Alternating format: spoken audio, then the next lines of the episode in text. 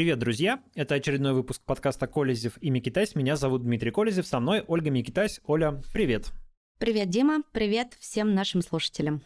Простите, так получилось, что мы пропустили предыдущий выпуск. Все-таки там наше расписание как-то немножечко не согласовалось. Э, и, в общем, теперь мы возвращаемся.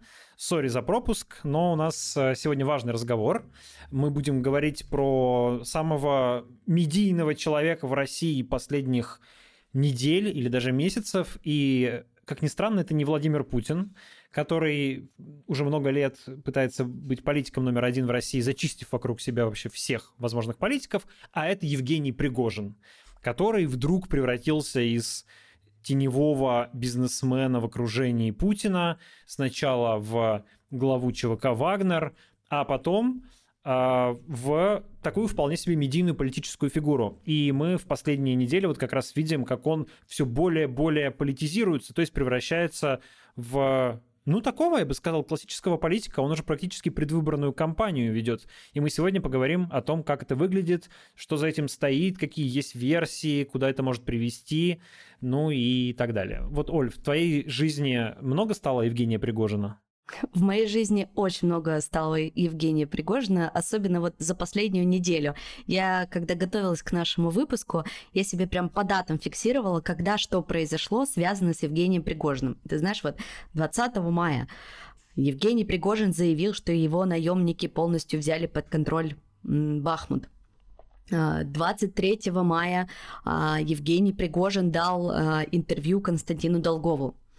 25 мая э, пресс-служба Евгения Пригожина заявила, что начала вывод подразделений из Бахмута. Ну, в общем, каждый день в моей новостной ленте просто Евгений Пригожин сделал то, Евгений Пригожин сделал это.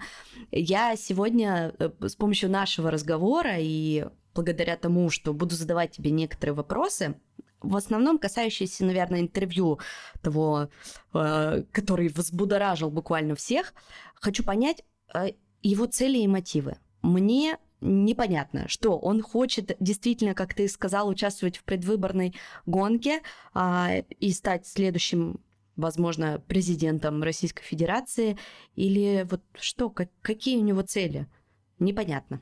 Давай обсудим. Ты, да, можешь, конечно, задавать вопросы, не то чтобы у меня есть на них ответы, и вряд ли вообще они у кого-то есть, кроме самого Евгения Пригожина и, может быть, какого-то количества людей, которые понимают, что он делает. Мне кажется, что такие люди есть, э, люди в Кремле, я думаю, или в каких-то других организациях типа ФСБ, наверное, лучше понимают, что делает Евгений Пригожин и куда он ведет. Э, ну, давай, да, действительно, во-первых, зафиксируем, что медийная активность Пригожина находится на очень высоком уровне. Его в медиапространстве, наверное, больше, чем Владимира Путина сейчас. Но причем это медиапространство очень ограниченное. То есть его нет, например, на федеральном ТВ. Там не показывают каждый день, как он ездит по толовым лагерям, посещает госпитали, встречается с пленными и с ранеными, проводит совещания, ездит в Белгородскую область, где рассказывает о том, как нужно организовать тероборону. Это я пересказываю содержание видеороликов, которые вышли только на этой неделе в его телеграм-канале. Вот. Э, всего этого на э, российском телевидении нет. Ну, по крайней мере, насколько я слежу за российским телевидением. Если я ошибаюсь, то поправьте меня. Но этого точно нет в каких-то больших объемах. Соответственно, ну, Россия устроена так, российское медийное пространство, что без телевидения вам очень сложно э, стать по-настоящему популярным в народе человеком. Э, и поэтому активность высокая, большая, она внешне действительно напоминает такую классическую предвыборную активность. Вот я много лет работал в региональной журналистике, я наблюдал, как поступают люди, когда они начинают готовиться к выборам. Депутаты, губернаторы, кандидаты в губернаторы, мэры и так далее. И в принципе, то, что мы видим по Пригожину, в, с поправкой на сегодняшнее довольно безумное время, выглядит как классическая предвыборная кампания он куда-то едет, с ним едет, едут э, специально обученные операторы и журналисты, которые снимают все, что он делает. Он, значит, в окружении там каких-то своих помощников ходит такой как бы начальник, но в то же время такой отец солдатом, да, ходит по разным там казармам, по каким-то землянкам, разговаривает с этими людьми, а, вот прям классический кандидат в губернаторы. Вот там этого по плечу похлопает. Ну что, мужики, как живется? Никто вас не обижает, ну, лечат как хорошо. Браток, да, такой? Такой, ну как бы прямо вот, вот классика предвыборной работы. Э, значит, э, все это снимается, потом как бы нарезается, какие-то, может, неловкие моменты убираются, хорошие моменты оставляются. Все это идет в его телеграм-канал. Потом, значит, вот это интервью, которое он дал на полтора там или сколько часа, которое почему стало сенсационным? Ну, в первую очередь, потому что он очень нелестно э, прошелся по так называемой спецоперации. Вообще, по сути, он повторял те тезисы, которые э, уже полтора года как звучат от э, либеральной от оппозиции. оппозиции. Конечно. Типа, что вы хотели демилитаризации, так вы, э, Украина теперь супермилитаризована. Вы там что-то говорили про денацификацию, так такой консолидации украинской нации, как она есть сейчас, нельзя было даже представить до 24 февраля 2022 года и так далее. Тезисы, которые мы с тобой, там, другие люди, ну, нашего политического круга как бы озвучивали все это время. И тут такой Евгений Пригожин, правдоруб такой, типа, я вот считаю, что, а, ну, по сути, что он говорит, что спецоперация, по сути, была ошибкой, да, то есть, как бы, а, что никаким хорошим итогом она не привела. Ну что уж, раз влезли в эту блуду, то нужно как бы драться теперь уже до конца. И то, а, это Евгений Пригожин, который еще недавно в рекламных роликах ЧВК «Вагнер» говорил «Третья мировая неизбежна, поэтому вступай в ЧВК «Вагнер», чтобы к ней подготовиться», теперь вдруг говорит, что это не Третья мировая, это два соседа подрались между собой и типа, ну, один вломил другому, или наоборот, другой вломил первому, кто-то кому-то вломил, но на этом как бы типа ссора двух соседей должна быть закончена, потому что, отвечая на вопрос о ядерном оружии, он говорит, что нет, соседи подрались, но хвататься, э, ядерное оружие это как хвататься за топор и рубить угу. соседа. Зачем рубить, да, то есть как бы нет, просто подрались типа и разошлись этим как бы э, локализуя, по сути, этот конфликт, да, говоря, что вот он какой-то конечный, в нем есть финал, какой-то видимый финал, и в этом финале эти соседи даже могут как-то, видимо, помириться, потому что никто же из них другого топором не зарубил, ну, подрались, типа, соседи с кем не бывает. Все это примерно так звучит. Вот.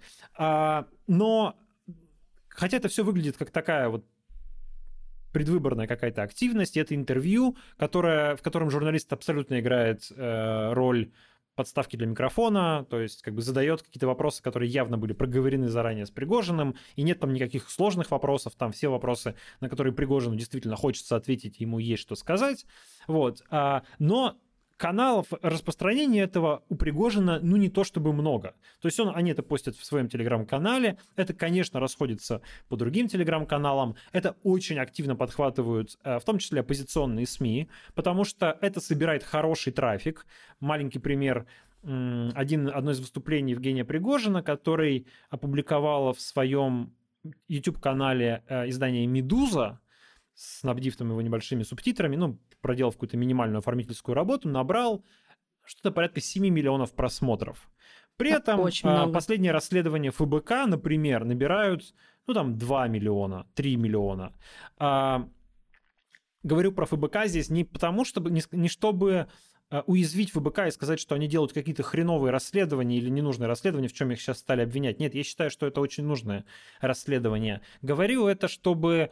А, потому что ФБК — это традиционно суперпопулярный общественно-политический контент. Ничего лучше ФБК, скорее всего, на российском YouTube не выходит, ничего популярнее, да? И даже вот эти люди проигрывают в том же YouTube Евгению Пригожину, который, как выясняется, дико интересен. Кто-то говорит, что это не Пригожин интересен, а война интересна. Ну нет, извините, военного контента много, а вот именно Пригожин собирает гигантское количество просмотров. Да, это есть на YouTube, да, это есть в телеграм-каналах, но этого нет на большом телевизоре, и значит, что это все-таки э, шоу для довольно локальной аудитории.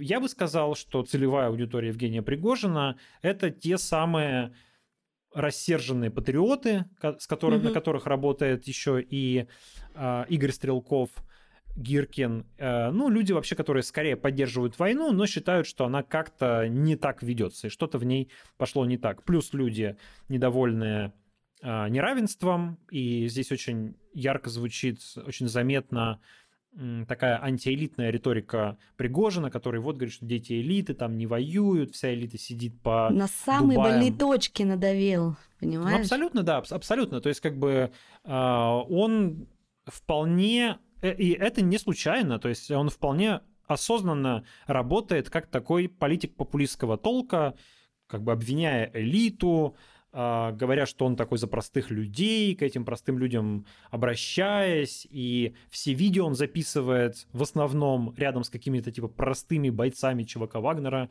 с которыми он там пошел, а иногда эти люди и выступают как бы за него. Помнишь все эти обращения к Герасимову и Шойгу изначально делались именно бойцами Вагнера, потом к этому депутату, который сказал, что те мобилизованные, которые запишутся в ЧВК Вагнера, им грозит от 10 до 15 лет, к нему э, обращались с угрозами бойцы ЧВК. Угу. То есть он такой представи, говорит типа от имени ну, народа, которым, с которым отчасти ассоциируются вот такие э, простые ЧВКшники.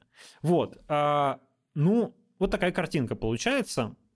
У меня вопрос. И возникают вопросы. Да, давай. да, у меня возникает вопрос. Вот смотри, а насколько ты видишь, что это интервью и все, что он в нем сказал, а, связаны с тем, что буквально за три дня до этого а, они сказали, что полностью взяли под контроль Бахмут.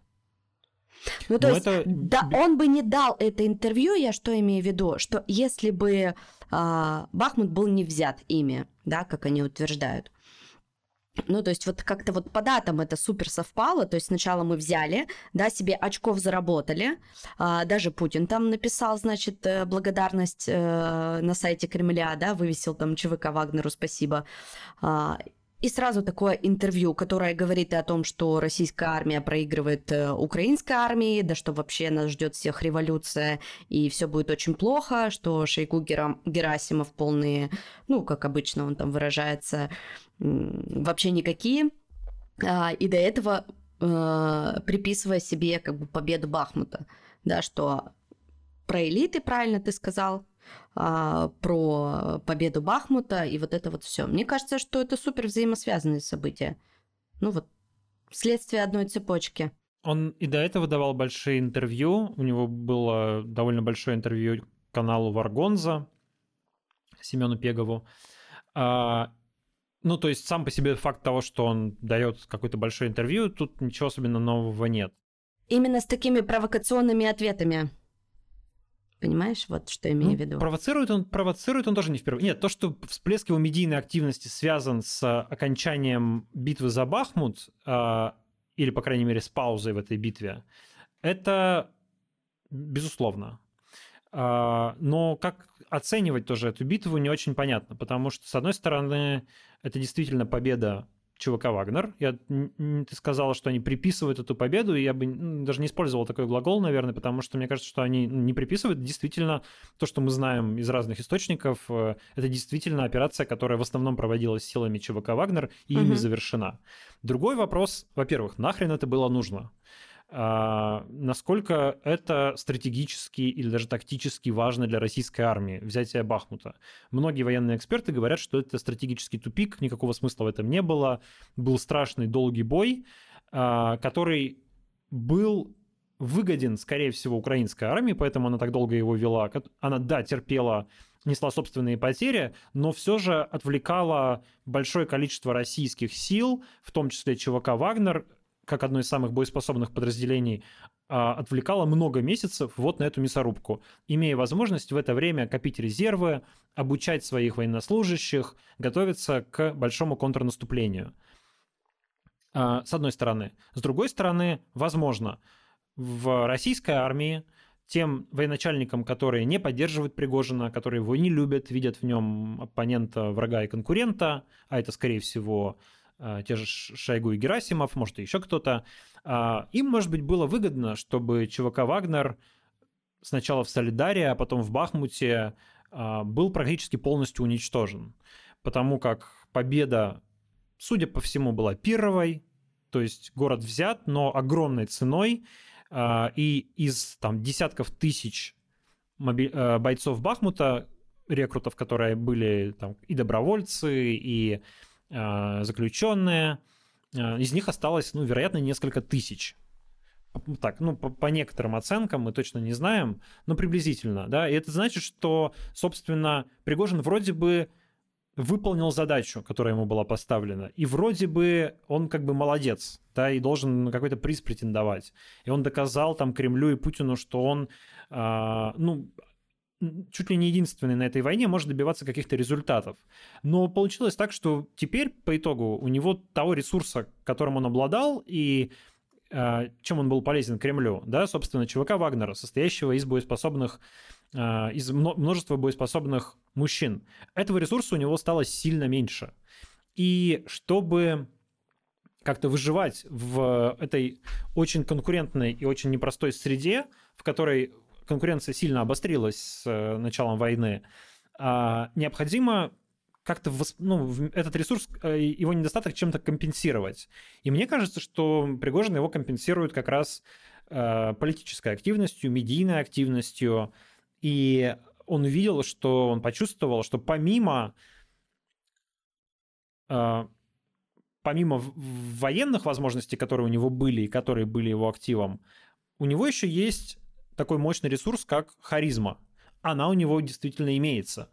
Он, а, почему он вызывает такой интерес? Да, люди сто лет не слышали, чтобы политик вот так разговаривал, чтобы какой-то начальник вот так разговаривал, довольно откровенно, довольно открыто, называя там вещи своими именами, как он их видит, а, последними словами ругая некоторых начальников. Ну, мы как бы не видели такого. Ну, то есть, конечно, был там Алексей Навальный, другие оппозиционеры, но они на то и оппозиционеры. А здесь вроде как человек откуда-то из власти, откуда-то из близких к Кремлю кругов, а, который вдруг вот так вот заговорил, так как никто уже много лет в России не разговаривал. А, дело даже не там не в мате, которую он использует, дело даже не в каких-то цветастых э, таких полублатных оборотах, хотя это важно, конечно, для определенной части аудитории, на которой он работает. А дело в том, что он как бы говорит типа правду матку. Вот то, что, так сказать, э, то, что Иосиф Пригожин может сказать только в телефонном разговоре, который будет случайно слит, Евгений Пригожин может сказать на видеокамеру. Практически то же самое. Вот, поэтому и это людям, как бы, это, ну, это, это им явно очень нравится, и Пригожин чувствует, что здесь у него получается он делает этого больше, больше и больше. Вот вопрос, на который у меня нет окончательного ответа, и тут, не знаю, можем воспользоваться твоей интуицией и еще что-нибудь подумать, а, это то, насколько он самостоятелен во всех этих действиях. То есть э, он, правда, вот такой а, как бы чувак, который ну, не знаю, то ли от отчаяния, то ли имея какую-то стратегию в голове, да, решил как бы играть на максималках и э, идти в банк открыто оппонировать э, Шойгу и Герасимову, не знаю, там, апеллировать к Путину и как бы надеяться, что это его убережет от тюрьмы, от убийства или от чего еще там ему заготовила российская элита, которая его явно не очень любит. Вот. Э, да, либо, либо за ним там стоят какие-то силы. А, либо он какая-то, какой-то проект в чьих-то руках. Либо это даже просто проект Владимира Путина, который его использует, ну, например, для, для того, чтобы э, ту же армию держать в узде. Потому что все-таки ситуация войны, она предполагает, что армия может довольно сильно увеличить свое влияние в обществе. А так как российские правители со времен Иосифа Виссарионовича Сталина очень боятся а, армии как возможного источника переворота, может быть и нужен такой вот специальный чувак, который как бы ставит на место военных, напоминает им о том, где их место в этой иерархии и не дает им стать по-настоящему популярными. Да, так называемый громоотвод мне вот пришло такое слово, знаешь, что я думаю, что Путин прекрасно видит, что война уже проиграна, и к, к вопросу о том, как бы кто стоит за Пригожиным.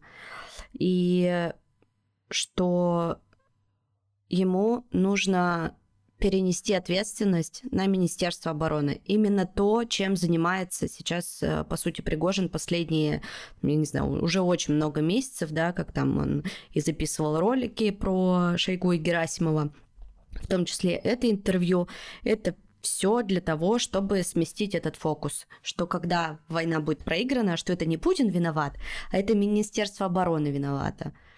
И я все-таки больше склоняюсь вот к, к такой версии. А, еще, возможно, если они никак не связаны и как бы ЧВК Вагнер и Пригожин это не путинский проект, да, а стоит кто-то за ним вообще третий, там, четвертый, пятый, пятидесятый, то это способ, это интервью, я думаю, что но мне кажется, что Путин точно читал эту расшифровку интервью, понятно, не смотрел, но в папочке, в, папочке красной ему его принесли, а, чтобы с ним ознакомиться. А, чтобы, чтобы Путину стало страшно. И чтобы он понял, с кем действительно э, нужно продолжать э, вести дела, и на что сделать упор, а на, а на что делать упор не нужно. Ну, то есть, кому можно доверять в случае как бы Пригожину, а что Шойгу Гера... Герасимов э, все профукали. Ну, я не понял тогда твою мысль. То есть, мне показалось э, дельной мысль про то, что это способ перенести ответственность за проигранную войну на Шойгу и Герасимова. Но угу. это э, способ чей? Путина? То есть в данном случае Пригожин является инструментом в руках Путина, чтобы перенести да. эту ответственность. Да. А, но тогда, но а твой, да, и как бы это мне, нрав, мне нравится эта идея. А твой второй поинт был про то, что при этом Пригожин как бы что-то доказывает сам Путину.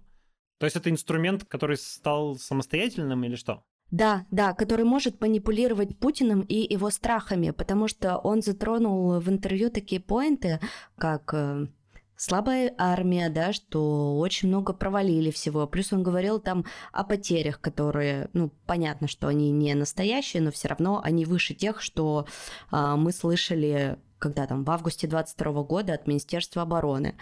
А, он говорил о, там, о, о, пессимистичном и оптимистичном сценарии, да, он говорил о революции, он э, говорил о том, что ты как раз сказал про элиты. Ну, то есть, чтобы показать действительно как бы Путину, что э, чтобы ему стало страшно, чтобы ему стало страшно, а Путин, мне кажется, больше всего боится вот каких-то революционных таких штук, да, и не знаю, смогла ли я донести до тебя и до наших слушателей свою мысль, а, которая у меня в голове, и понятна ли она, мне кажется, что пытаться напугать Путина собой – это какая-то плохая идея. Ну, в том смысле, что, скорее всего, ты получишь… Э... Даже не собой, а последствиями, понимаешь? Последствиями чего? Что будет, если война будет проиграна, что будет революция? Но война ведь и так проиграна. От того, что Путин напугается проигрышем войны, вряд ли что-то изменится. То есть, что он такой перепугается, а, ну ладно, тогда я эту войну выиграю, так решит. Но он бы и так ее хотел выиграть. Ну да, но сейчас он видит какую-то силу в Пригожине, возможно, да, в, в том числе из-за успехов в Бахмуте, да, мы там знаем, что все предоставили э, на блюдечке Бахмут, как будто бы это было взятие, знаешь, как минимум Берлина, да, но мы понимаем, что это сравнение абсолютно, ну, смешное. Ну, Путин же видит карту, он же понимает, что, блин, Бахмут это маленький, один из многих населенных пунктов в Донбассе. Есть там другие такие же укрепленные населенные пункты, а до Киева еще очень-очень-очень далеко. И взятие Бахмута, э, ну, ты правильно говоришь, э, его пропагандисты сравнивают с Берлином, но ну, Путин же как бы не дурак, ну, не, не совсем дурак. То есть он же должен понимать, что это просто не, э, реально небольшая тактическая операция, которая была завершена ценой гигантских потерь. Ну, давай тогда спросим у наших слушателей и попросим их написать нам в комментариях. Наш подкаст есть в аудиоформате на YouTube. Там можно писать комментарии прямо к самому выпуску. Или можете написать нам комментарии в Apple подкастах. И э, мы посмотрим, почитаем, что вы думаете по этому поводу. Давайте отвлечемся на небольшую рекламную паузу, ведь в сегодняшнем выпуске у нас есть партнеры. Это marketplace локальных брендов Flow Wow, в котором можно заказать цветы, подарки, десерты, живые растения для себя и своих близких с быстрой доставкой в тысячу городов и 30 стран мира. И порадовать можно своих любимых, даже если они далеко. То есть актуально, Дим, будет это и для тех, кто в эмиграции, ну и для тех, конечно, кто остался. Это полезная штука, действительно, потому что у меня часто возникает проблема, что у кого-то день рождения из родственников или праздник какой-то, или там друзья что-то празднуют, и нужно как-то что-то подарить. Ну, не деньги же посылать э, Сбербанком, что, конечно, тоже неплохо бывает, но иногда хочется вот какой-то прям подарок. И сервис, который позволяет тебе дистанционно это сделать, это довольно круто. Да, недавно буквально я сделала подарок своей хорошей знакомой. Я знала, что она в Петербурге. Я знала только ее номер телефона, то есть я не знала, где она остановилась. И что мне понравилось при заказе через сервис, то есть я просто указала данные, ее имя, приложила бесплатную открытку, ее номер телефона, поставила комментарий, что нужно связаться непосредственно с получателем и все уточнить. И для меня, конечно, это было максимально удобно. Не нужно было через социальные сети искать какие-то цветочные магазины, 33 договоренности проходить. Зашел, скачал приложение, зашел, ввел промокод, о котором мы скажем чуть позже, и порадовал своих близких.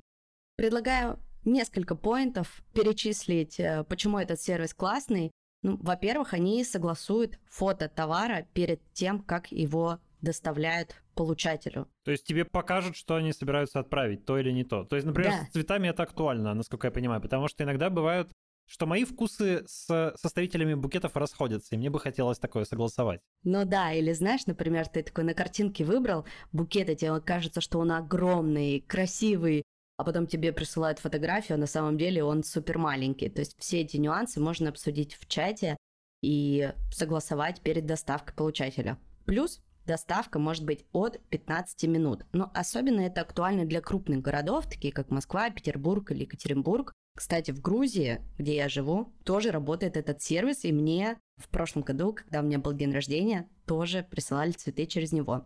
Еще очень удобно, что различные акции бонусы есть, которые можно, например, 100% покупки оплатить. Мне кажется, это тоже классный поинт. Потому что часто бывает так, что есть какая-нибудь акция, но тебе говорят, что ты можешь этим оплатить не более, на самом деле, 50% или там даже 15% товара. Все остальное, пожалуйста, деньгами. Но вот здесь вот 100%.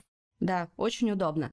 Ну и последнее, что мне нравится, что можно заказать доставку с деком в другие города, товаров из э, таких более крупных категорий, как декор, украшения, товары для интерьера. Чтобы вы понимали, это не только цветы и какие-то коробки с клубникой в шоколаде. Доставка с деком, это ты имеешь в виду, что можно не только в те города, где присутствует сервис, но и в какие-то другие еще города заказывать, правильно? Все верно, все верно. Туда, где как раз есть э, пункты выдачи с дек, где организована доставка с деком. Ну и наш промокод да, промокод простой, Колезев, латинские буквы K-O-L-E-Z-E-V.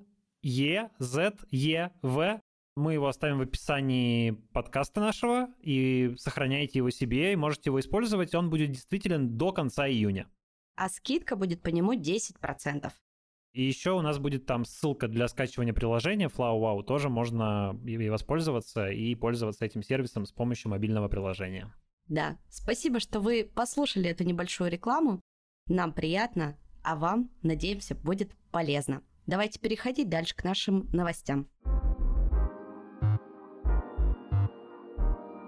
У меня еще есть э, некоторые, ну то есть не то чтобы это мои версии, а просто я как бы читаю, что люди пишут о Пригожине, для себя там выписывал некоторые тезисы, некоторые версии того, как люди себе объясняют всю эту активность. Ну вот, например, у политолога Кирилла Рогова, которого я люблю и мне нравится э, читать его тексты, вот у него, э, он так напрямую он этого не утверждал, но, в общем, в его анализе этого интервью э, отмечается, что критикуя Шойгу и Герасимова, при этом Пригожин делает такие реверансы в сторону ФСБ и э, Дюмина, бывшего путинского охранника, который потом работал в Минобороны, ну, он там ФСОшник или ФСБшник, я уж не помню точно, а теперь возглавляет Тульскую область. Его традиционно называют одним из преемников Владимира Путина. Вот, дескать, такой есть политик, которому Путин очень доверяет, такой молодой генерал, и, а, ну, как бы он считается не просто губернатором, а доверенным лицом Путина, и поэтому ему некоторую перспективу иногда рисуют. И вот в этом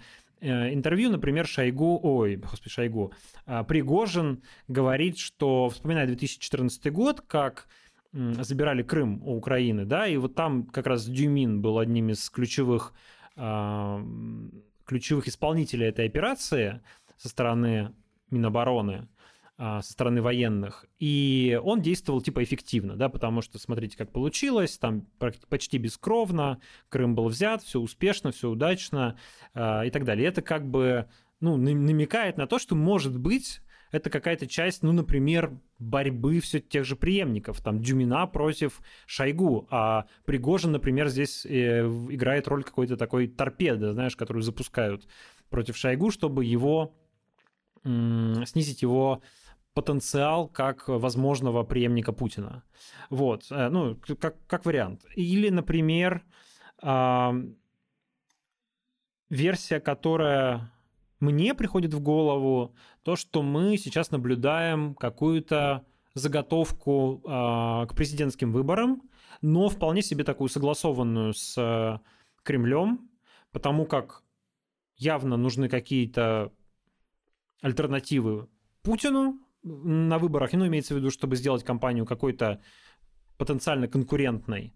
А, есть вот это вот эти рассерженные патриоты условные, которые, ну, оговорюсь еще раз, сделать компанию, придать ей вид конкурентности, конечно, да, не сделать ее по-настоящему mm-hmm. конкурентной, а придать ей вид конкурентности. Есть рассерженные патриоты, которым э, надо за кого-то голосовать. Ну и как вот раньше, там, типа, не знаю, для либеральной оппозиции выпускали на выборы Ксению Собчак, которая делала вид, что она оппонент Путина и э, пыталась собирать таким образом голоса а, либеральной оппозиции вместо Алексея Навального, которого на выборы не допускали, может быть, Пригожина также готовится выпустить на выборы, как с одной стороны а, такого кандидата, который соберет голоса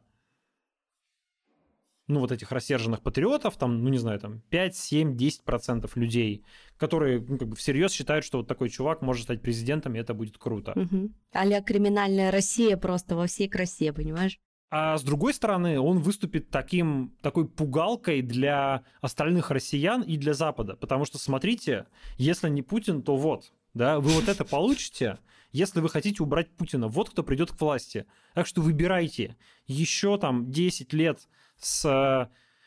Да, коррумпированным, преступным, начавшим войну, но тем не менее каким-то понятным уже миру более или менее Путиным, понятно, чего от него ждать примерно, чего он хочет и о чем с ним можно договориться. А, или вот с этим Пригожиным, да, вот представляете, если этот человек получит ядерную кнопку в руки, что вообще начнется? Вот, э, э, знаешь, на таких, при таком раскладе, может быть, какие-то люди на Западе задумаются, что э, лучше на президентских выборах Путину не мешать, а пускай он там выигрывает эти выборы, да и какие-то люди в России тоже подумают, что голосовать нужно за, лучше за Путина, чем за Пригожин. Ну, как вариант. Я на самом деле не очень верю в такие, а, такие лихие политтехнологические операции, потому что, а, ну, я бы скорее предположил, как бы поверил, если бы как альтернативу Путину выдвинули не шибко харизматичного, довольно нудного Стрелкова например, да, который, который вряд ли соберет там больше 2-3% голосов, просто потому что, ну, как бы он не очень интересен, да, вот он не собирает эти там, не соберет свои 7 миллионов или 10 миллионов просмотров на YouTube, потому что у него нет такой харизмы, которая есть у Пригожина, и он не умеет так ловко матерок вставить. А Пригожин, если его выпустить на президентские выборы, там возникает много всяких возможных негативных последствий. Ну, начиная от того, что он может вдруг а, почувствовать реальную возможность победы и стать а, неуправляемым, да, и попытаться выиграть выборы всерьез, особенно если будет второй тур, если вдруг так получится, что будет Плюс второй тур.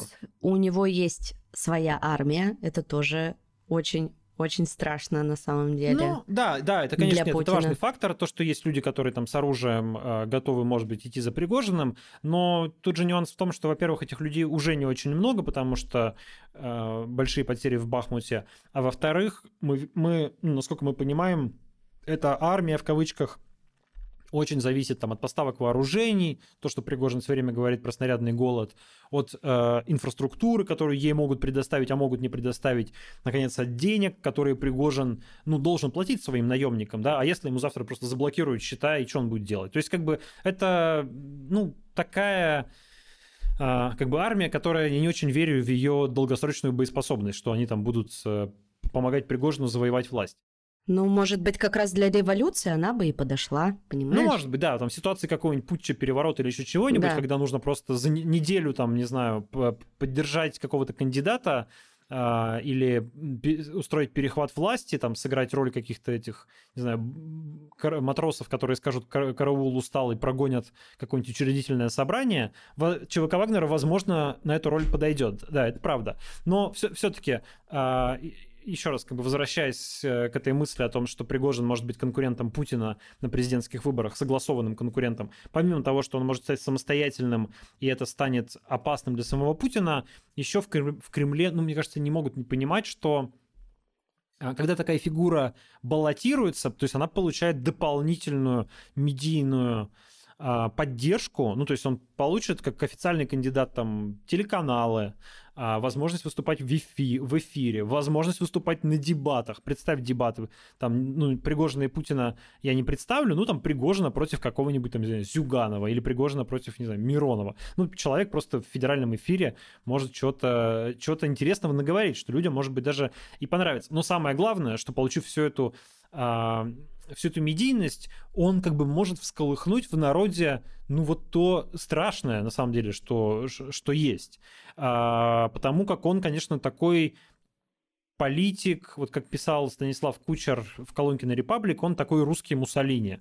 А, политик, а, пуб, политик а, популист, который одновременно в себе сочетает национализм и нацизм и большевизм, да, он одновременно и какой-то крайне правый, потому что он нрав, нравится многим националистам, такой типа русский мощный мужик, вот который э, всем покажет. Но с другой стороны, он еще и левый, потому что готов э, у богатых все отобрать и отдать бедным, такой типа Робин Гуд. Короче говоря, если честно, довольно взрывоопасная смесь. И даже если выборы он там не выиграет и останется кандидатом-статистом, то его активное присутствие в медийном поле может э, ну, как бы разные очень нехорошие общественно-политические процессы усилить в российском обществе, которые там и без того идут. Ну, типа культ силы, культ насилия. Ненависти, а, да. Ненависти, да, разжигание ненависти, разжигание социальной ненависти к, к богатым,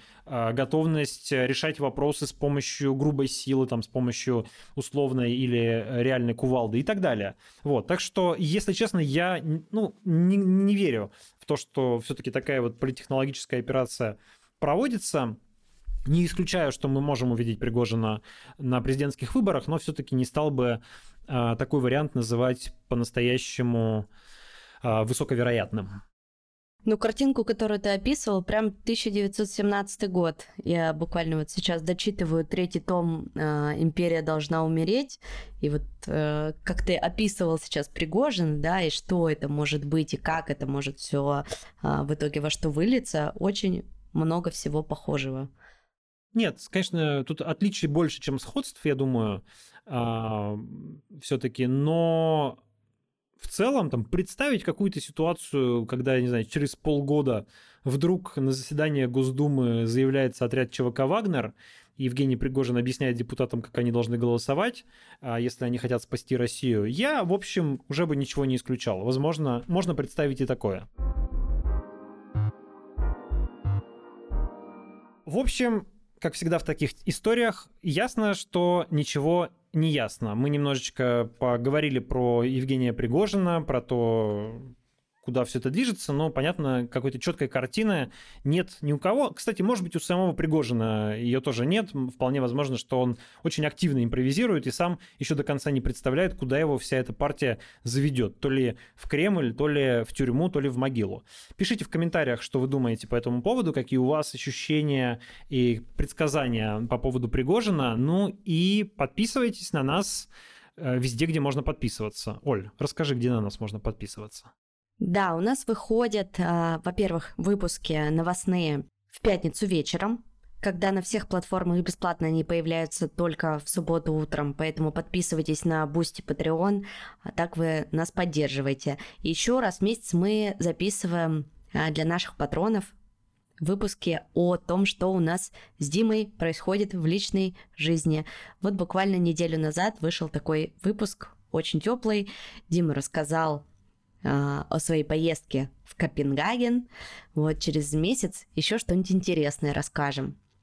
А, ну и В, в описании к этому выпуску напоминаем, что вы найдете ссылку на приложение FlowWow и наш промокод на 10% скидку колледжев большими латинскими буквами, который будет действителен до конца июня.